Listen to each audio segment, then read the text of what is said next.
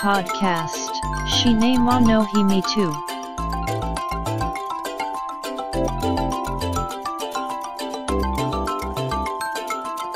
This broadcast is made by Cinema Podcaster Fuji Walker. お待たせしましたお待たせしすぎたかもしれませんシネマポッドキャスターの藤岡ですポッドキャストシネマの秘密の第65回です。さて先日大阪の梅田グランフロントで開催されているマーベル展に行ってみたんですね。アメコミ二大出版社であるマーベルコミックス。その魅力を堪能できる展覧会。2歳になる娘を連れて行ったんですがいろんなヒーローの姿を彼女なりに楽しんだのか家に帰ってからヒーローの真似スパイダーマンならスパイダーウェブを出す仕草。アイアンマンならリパルサーレイを出す仕草。ハルクならうおーっと吠えてみたいだとかしだします。マーベル展では貴重なコミックの数々や映画衣装を堪能したわけですがドクター・ストレンジの衣装を見てベネディクト・カンバーバッチは肩幅がなくてすごい細身だなとかブラック・ウィドウの衣装を見てスカーレット・ヨハンソンは小柄なんだとかそういったことをあれこれ感じたわけですがちょっと残念だったのが展示されていたキャプテンアメリカのコスチューム第二次大戦バージョンのキャップの衣装だったかな。肩に糸くずが乗っていたんですね。ちょこんとね。なんだトニー・スタークの嫌がらせかとも思ったんですがこの衣装はガラスケースの中に入れて展示してあったので外部から飛来したものではおそらくなくなんとなくですが衣装をケース内に設置した際に業者が使用した軍手がほぐれて付着した軍手の糸ではないのかと。そのため大阪でマーベル展が開催されてからずっとキャップの型に乗っかっていたんじゃないかと。マーベル展側も糸くずを把握しているもの。の映画で使用された衣装ですから契約により専門の業者以外は触れてはならない。ガラスケースすら上げてもいけないとなっているためキャップの糸くずを放置せざるを得ない。そのためマーベル店の人たちはじくじたる思いでいるのではないのかと。このポッドキャストをお聞きの方でマーベル店行ったよという方がおられましたらキャップの方に糸くずがあったかなかったかを教えていただけると幸いです。またマーベル展大阪は今月17日までの開催確認してくるよという方がいらっしゃったらそちらも教えていただけると幸いです。さてこのマーベル展昨年亡くなったスタンリー。彼はマーベルの原作者でスパイダーマンや X メンなどの生みの親マーベルのゴッドファーザーと呼ばれていた人ですがそのスタンリーへ感謝のメッセージを送れるブースがあったりとコミック好きはもちろん MCU ファンは楽しめるんじゃないかと。ちなみにそのスタンリーへの感謝のメッセージにキャップの方に糸くずがありますと書いてみようかと思いはしましたがさすがに亡くなったスタンリーに失礼だと思いやめました。さあシネマの秘密。第65回始めます。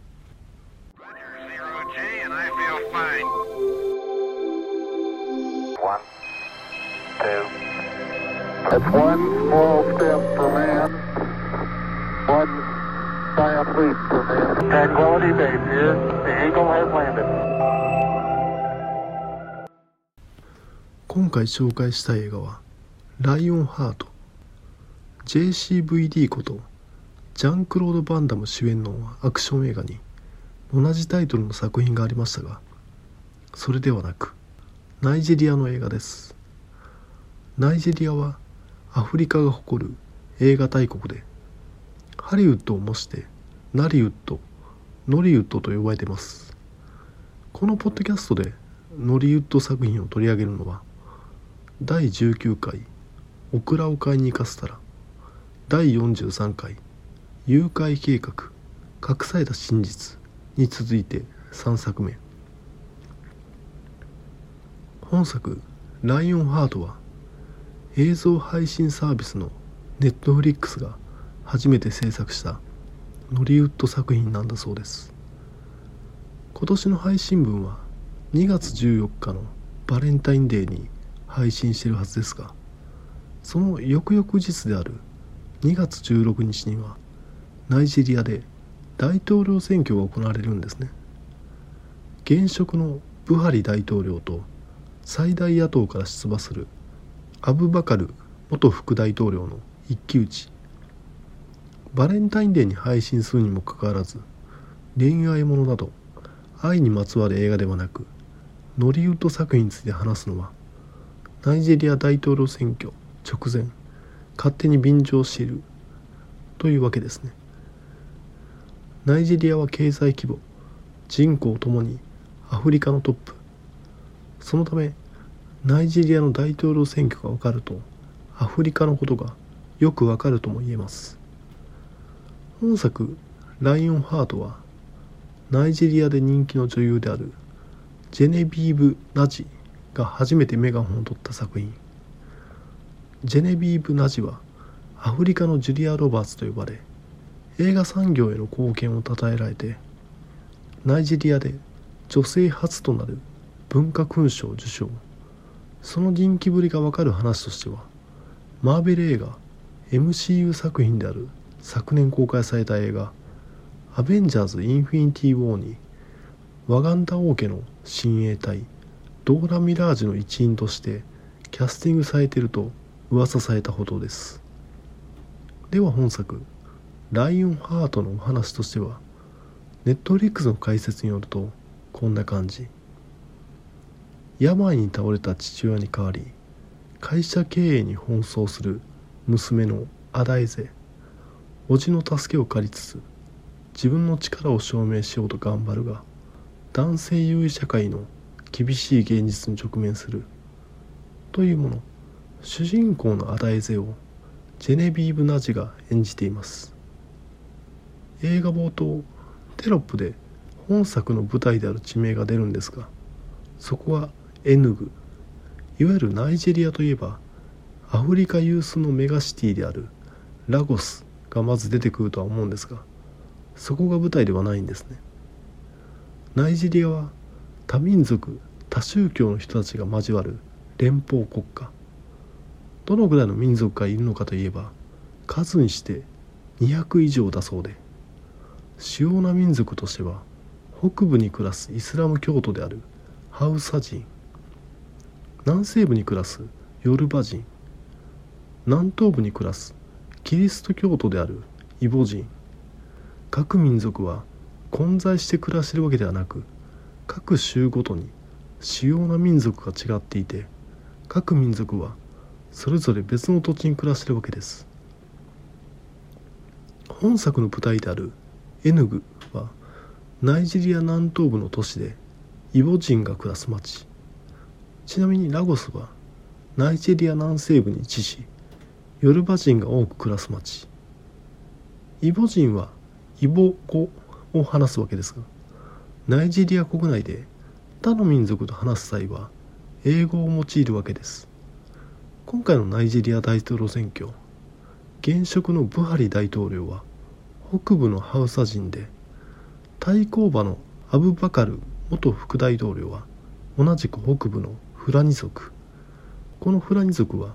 西アフリカから中央アジアに分布する遊牧民を起源とする民族のようです。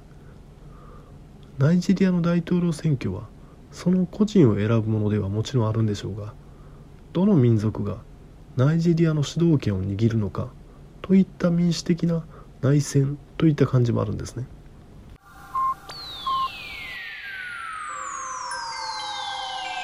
Nice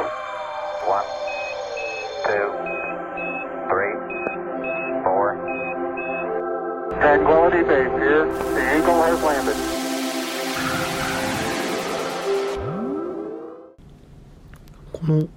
ナイジェリアは多民族国家であるというのが本作「ライオンハート」では大きな意味を持ってきます。主人公アダエゼはアメリカの大学で学び故郷ナイジェリアへ戻ってからは父親の会社の経営を手伝っています。この父親が経営しているのはライオンハート交通エヌグのあるナイジェリア南東部各地を結ぶバス会社です。業務拡大を狙って政府とナイジェリア全土を結ぶバス交通システムを契約。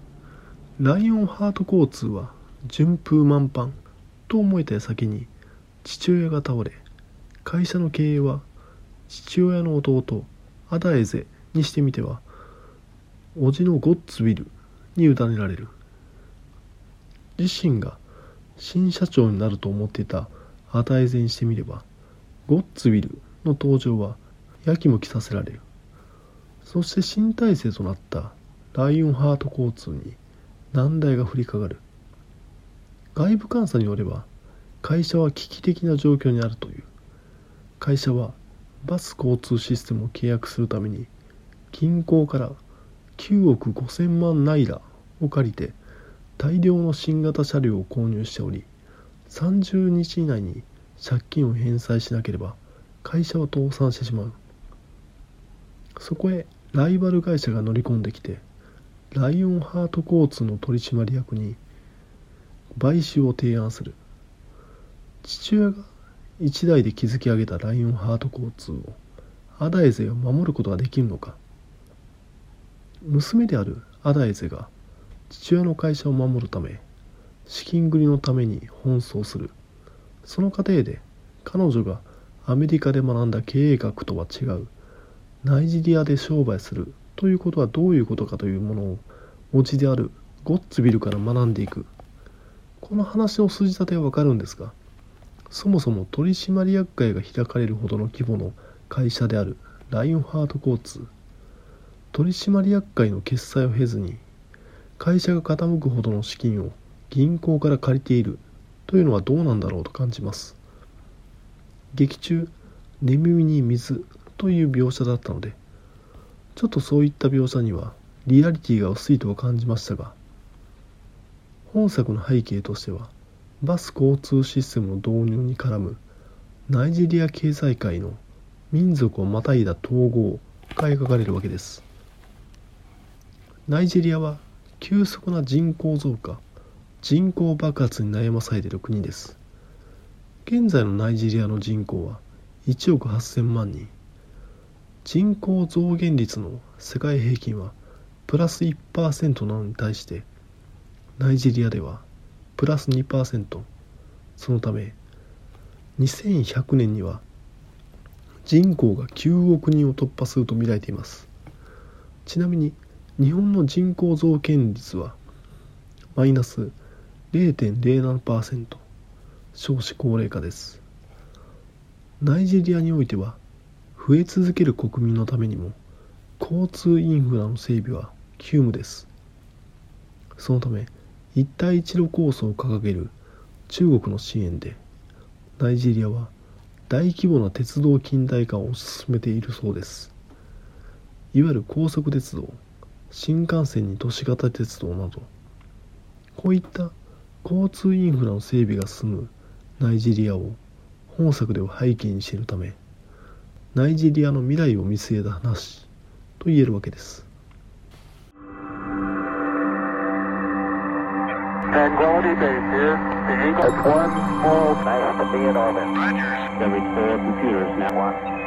Welcome home, Columbia. Five,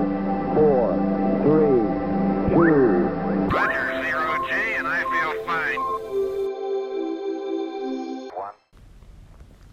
各民族がバラバラに暮らしているナイジェリアで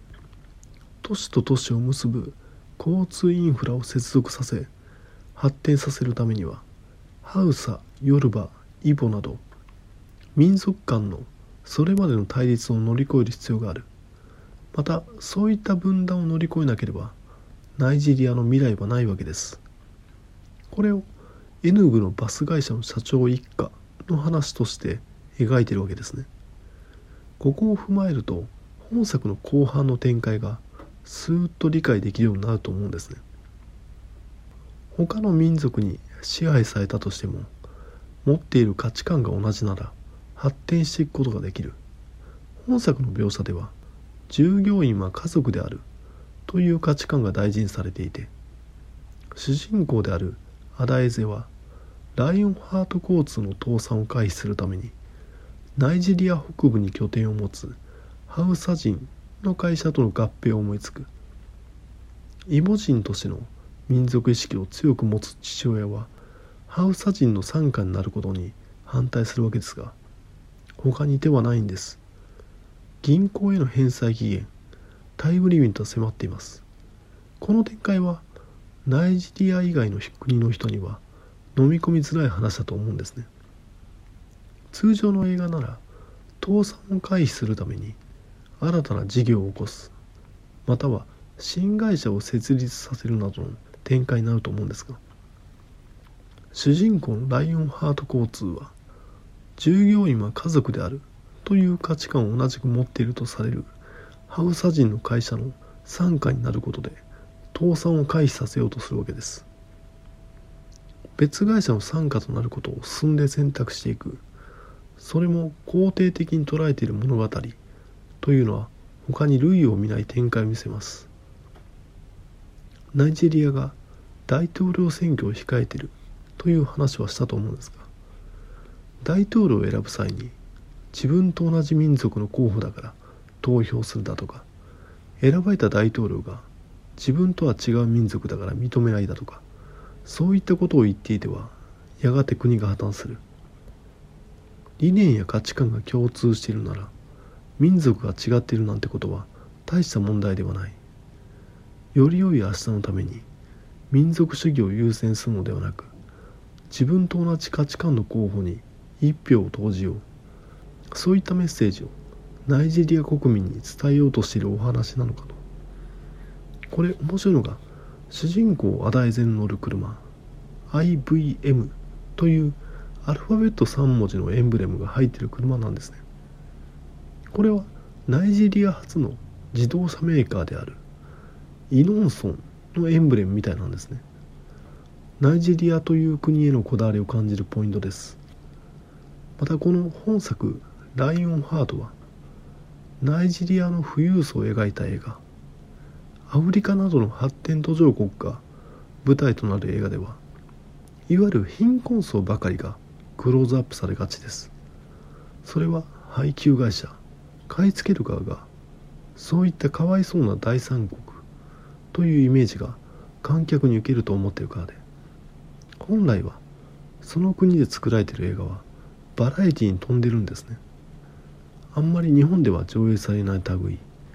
富裕層を描いた映画というだけでも価値があるとは思うんですがどうでしょう？ナイジェリア大統領選挙がどうなのか。その結果アフリカは今後どうなるのか。本作おすすめです。ちなみに本作「ライオンハート」はエンドロール終わりにポストクレジットのシーンがあります。ナイジェリア人にはどっと受けるのかもしれないんですが我々にとってはなかなかの難解な一幕。アフリカンチョークなのかなと。それを感じる場面となっておりますこれも合わせておすすめです Podcast Shine mo no himi tu wo ki e terio to ita ko a wo.Apple Podcasts no review ya Twitter to ita Social networking service day are get take ta di tally Come so yago e ken demata shiwo Apple Podcasts Sisabu aroku no commento Tumblr no mail form Twitter account at Cinemana Himitsu ni Oyo se tada kiruto Sai war e death Omachi shiteg ali mas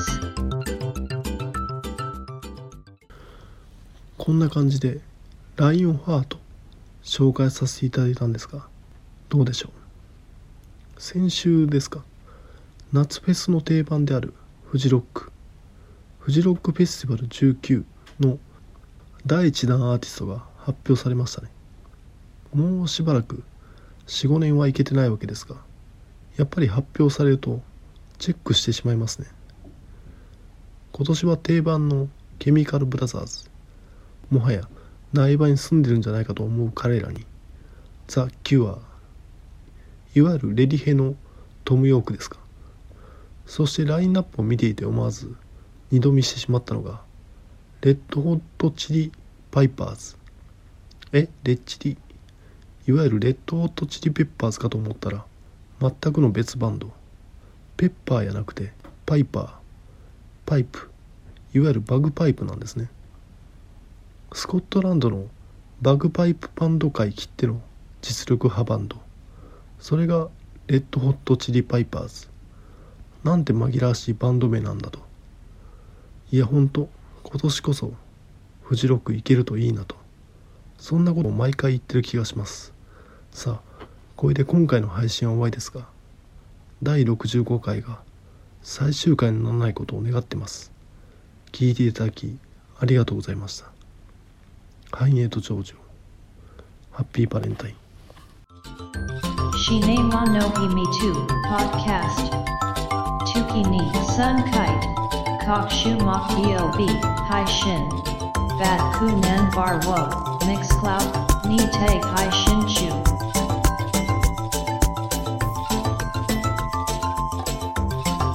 In to enjoy the next broadcast distribution.